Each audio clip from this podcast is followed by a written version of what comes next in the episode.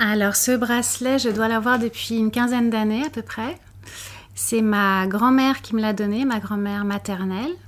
Et il appartenait à la mère de son mari, donc à sa belle-mère, qui est donc mon arrière-grand-mère, mais que j'ai jamais connue. Elle est morte en 57, ma mère était toute petite, donc évidemment je ne l'ai pas connue.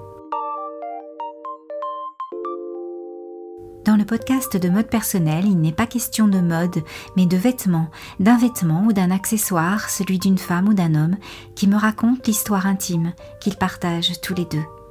Je suis Isabelle Thomas, styliste personnelle. Depuis dix ans, j'écoute des confidences de penderie.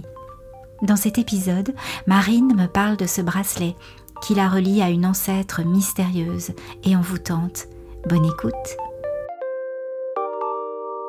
Alors mon arrière-grand-mère, c'est quelqu'un de hum, très mystérieux pour moi parce que déjà d'une part je l'ai pas connu. Euh, son fils, donc mon grand-père, je ne l'ai pas connu non plus parce qu'il est mort. Euh, en 69, donc euh, quelques années avant ma naissance. Donc ça fait partie d'une filiation qui est complètement inconnue pour moi, dont j'ai entendu parler, mais peu, parce que ma grand-mère parle peu du passé. Ça la rend triste, je pense. Ma mère en parle peu, sans doute par pudeur aussi. Donc j'ai quelques bribes comme ça, euh, quelques petites informations, petites anecdotes, mais qui sont... Euh, qui sont toutes petites, quoi, qui sont, qui sont, donc ça reste quelqu'un de très, hum, très mystérieux. Et depuis petite, ce qui est curieux aussi, c'est que euh, on m'a toujours dit que je faisais, je ressemblais à cette partie-là de la famille, à cette partie du côté maternel de la famille que euh, j'ai pas connue euh, du tout. Donc c'est assez marrant d'être affiliée à, à, des fantômes, quoi.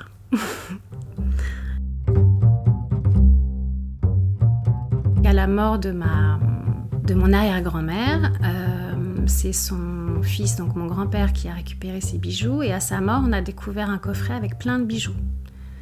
Euh, sachant que son mari n'était pas spécialement généreux, euh, on s'est toujours un peu demandé d'où elle tenait ces, magnifiques bijoux, qui sont pas des bijoux euh, ni discrets, ni des bijoux de tous les jours, quoi, qui sont plus des bijoux de, cocotte que d'une femme ordinaire. Et j'adore ce bracelet que je trouve très très beau, qui est, qui est très, très 1900 comme style, en, donc en petit brillant, en diamant et en perles et en platine. Il est, il est pas vraiment imposant, mais il n'est pas vraiment discret non plus, donc c'est pas quelque chose qu'on peut porter euh, facilement pour, euh, pour aller se balader euh, au marché ou à la plage. Alors que je suis pas tellement attachée ni aux vêtements, ni j'ai pu perdre d'autres bijoux, j'en ai vendu même d'autres euh, parfois. Euh, mais celui-là, je, serais incapable de le, de le vendre et très triste si je le perdais. Elle est, elle est née en 1882. Elle a épousé son mari euh, à 37 ans, ce qui était quand même très tard pour l'époque. Je sais que mon grand-père a toujours dit que c'était horrible d'être un fils de, un fils de vieux. ils ont eu deux enfants, donc elle a été mère aussi assez tardivement. Euh, et euh, avant de connaître son mari, elle était euh, chanteuse, elle était cantatrice, enfin chantait dans des opérettes et un peu mannequin aussi, enfin mannequin de l'époque, modèle plutôt, et, comédienne. Donc elle a eu une vie avant de se marier. Quelle était cette vie? C'est un peu toute la, toute la part assez fascinante et assez mystérieuse de la chose. Alors ma mère a récupéré son book qui est un, grand, un grand livre avec toutes les revues de presse euh, d'elle, euh, avec des très belles photos, avec des articles, beaucoup d'articles du New York Times parce qu'elle a chanté au Carnegie Hall à New York. Euh, elle est allée plusieurs fois à New York, une fois en 1900, la première fois je crois que c'était en 1909, en 1911. elle a accompagné la Croix-Rouge là-bas aussi pour des spectacles en l'honneur de la Croix-Rouge. Et on ne sait pas si elle a rencontré mon arrière-grand-père euh, aux États-Unis, à New York ou à Paris. C'est un peu mystérieux. Donc, il y a plein de points d'interrogation dans cette histoire.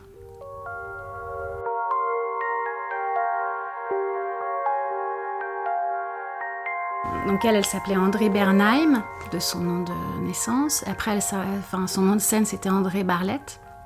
Barlette, on ne sait pas pourquoi. Euh, et son mari s'appelait Rebelle. Et donc c'est un nom qui est assez sympa, mais qui ne reflète pas vraiment sa personnalité à lui, parce qu'il était euh, capitaine de vaisseau, il, était dans la marine, euh, c'était quelqu'un de, je crois, assez austère, euh, assez radin.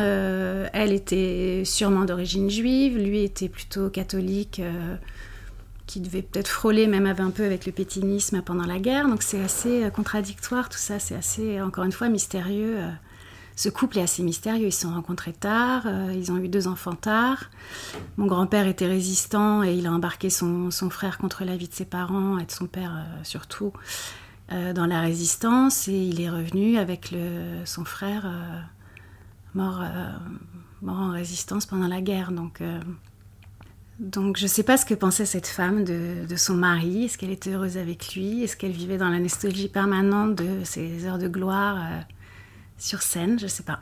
Ouais, c'est. Euh, elle, a, sûrement eu euh, une vie, oui, de, demi-mondaine ou de, cocotte. Enfin, on sait que les, les femmes de l'époque qui étaient comédiennes, chanteuses, étaient quand même très assimilées à à ce qu'on appellerait aujourd'hui des, des, call girls ou des, euh, ouais, des filles de, de petite vertu. Quoi. Donc, euh, je pense pas qu'elle était euh, pure à son mariage à 37 ans, ça c'est sûr. Et en retrouvant ce, coffret à bijoux à sa mort, où il y avait apparemment beaucoup, alors c'était pas non plus le coffret de la Castafiore, mais il y avait pas mal de bijoux qui n'étaient sans doute pas, des cadeaux de son mari. Donc le mystère reste entier. Et hum, pour revenir à son histoire, dans son book, on voit qu'elle a été reçue euh, quand elle était à New York chez, chez les Rothschild, chez les Vanderbilt.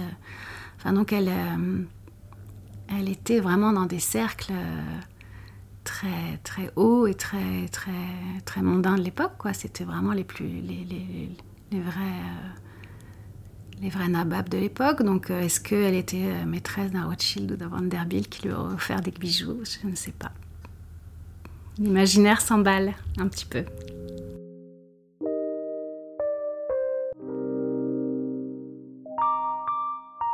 Moi, j'ai grandi avec un portrait d'elle euh, en majesté comme ça dans le, dans le salon de l'appartement de mes parents.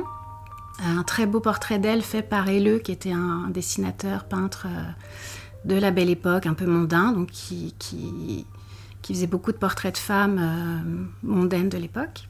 Et elle est très belle comme ça, c'est un pastel où elle a un bracelet aussi en diamant comme ça sur, la, sur le dessin. Euh, très belle avec un sourire, un demi-sourire, un peu comme la Joconde. C'est un peu, c'est un peu ma Joconde quoi. J'ai grandi avec cette image comme ça, fantomatique et, majestueuse depuis toute petite.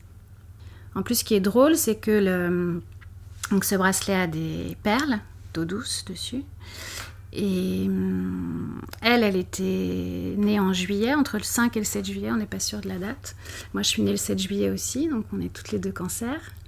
Et la hum, perle d'eau douce, c'est la perle des cancers, je crois.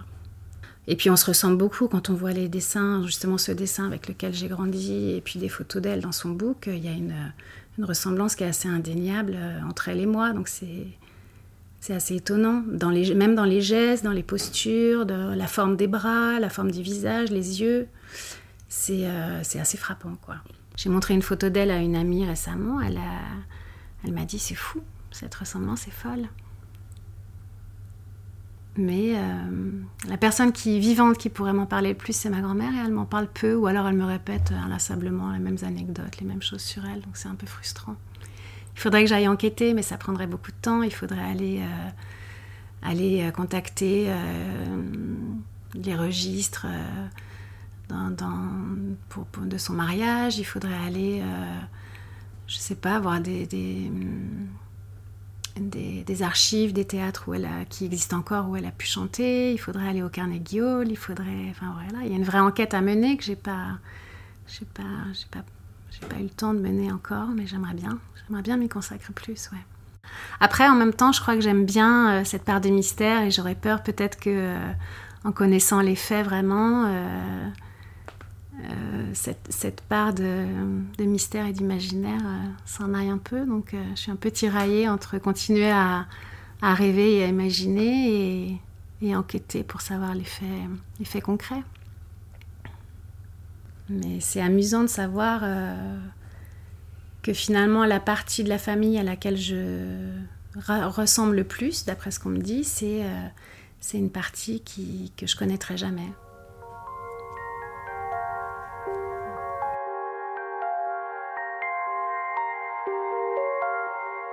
J'ai habité à Montmartre pendant longtemps, j'habite euh, le quartier de la Nouvelle Athènes maintenant. Enfin, c'est vrai que je suis très imprégnée de, de, la vie à Paris, que ce soit la bohème de Montmartre, euh, la belle époque euh, qu'on peut, peut voir à travers des bouquins de, de Proust, de Colette, d'autres.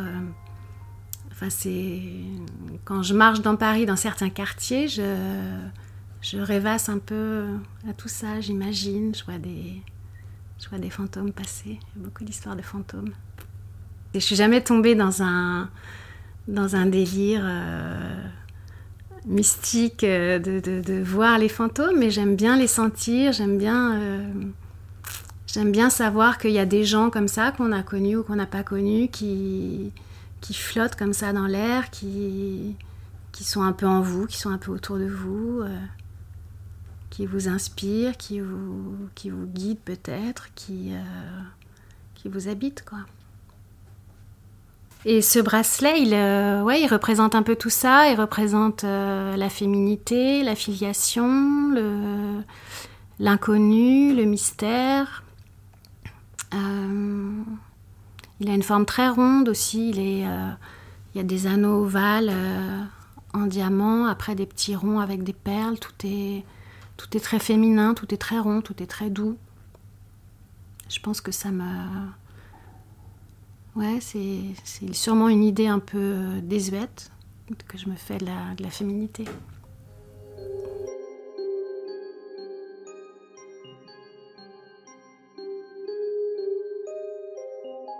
De manière sans doute euh, inconsciente aussi. Euh, j'ai voulu, dès le départ, quand j'ai ouvert ma boutique, j'ai voulu que ça ressemble pas à une boutique et à un, aménagement classique de, magasin, mais je voulais que ce soit euh, comme une loge de comédienne.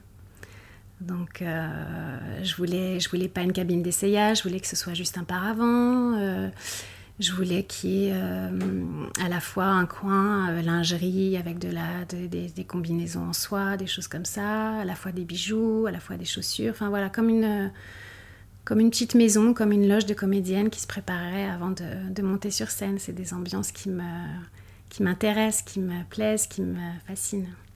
Et, en plus, dans ma boutique, c'est vrai que c'est que des vêtements vintage. Alors, pas des, vêtements 1900 parce que je ne suis pas dans un musée et c'est très difficile de trouver des vêtements 1900. Mais euh, c'est souvent des choses très, très féminines. Euh, les murs sont rose poudrés. Il y a une petite banquette aussi pour s'asseoir, euh, style 19e. Donc, c'est vrai qu'il y a, oui, c'est imprégné de toute cette ambiance poudrée et un peu surannée.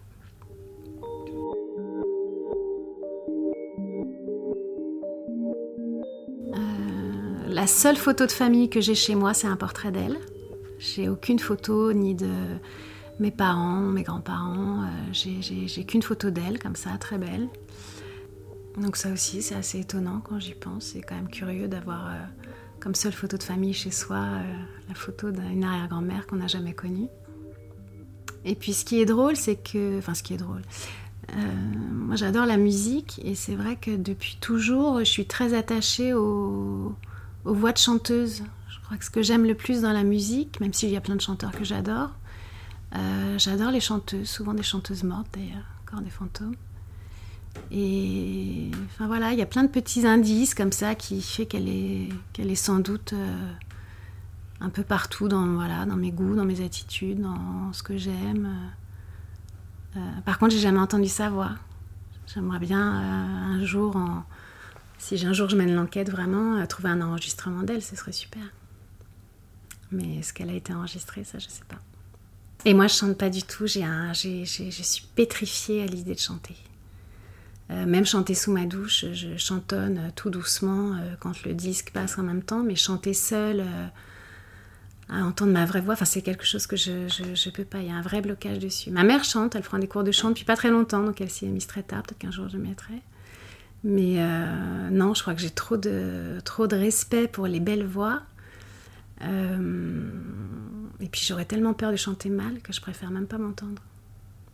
Je sais pas, il faudrait qu'un jour ce blocage euh, s'arrête et que je, je, ouais, je prenne un cours de chant pour au moins savoir comment je peux chanter, si je peux chanter, mais, mais ça, me, ça me fait peur. Ça m'intimide beaucoup. Par contre, j'adore aller au concert quand. Euh, ben voilà, toutes ces ambiances en imaginant la préparation avant de monter sur scène. monter sur scène et voir tout d'un coup une salle pleine, enfin, c'est des choses qui me mettent des, des, des frissons. Donc il y a, c'est euh, c'est quelque chose qui me, ouais, qui, me, qui me touche, qui me fascine. J'aurais adoré être une, euh, être une grande chanteuse, enfin comme plein de gens, mais j'aurais adoré euh, connaître ces sentiments-là, le trac de la préparation, le calme avant la tempête, et puis tout d'un coup être jeté au lion comme ça, ça doit être génial. Le cérémonial de la préparation avant de sortir, c'est quelque chose que j'aime bien. Heureusement, j'ai un peu de temps euh, le matin avant d'ouvrir la boutique pour, euh, pour faire ça. Et j'aime bien, ça me met en condition, ça me. Ça me. Je me prépare, à, entrer en scène, à affronter la, la vie.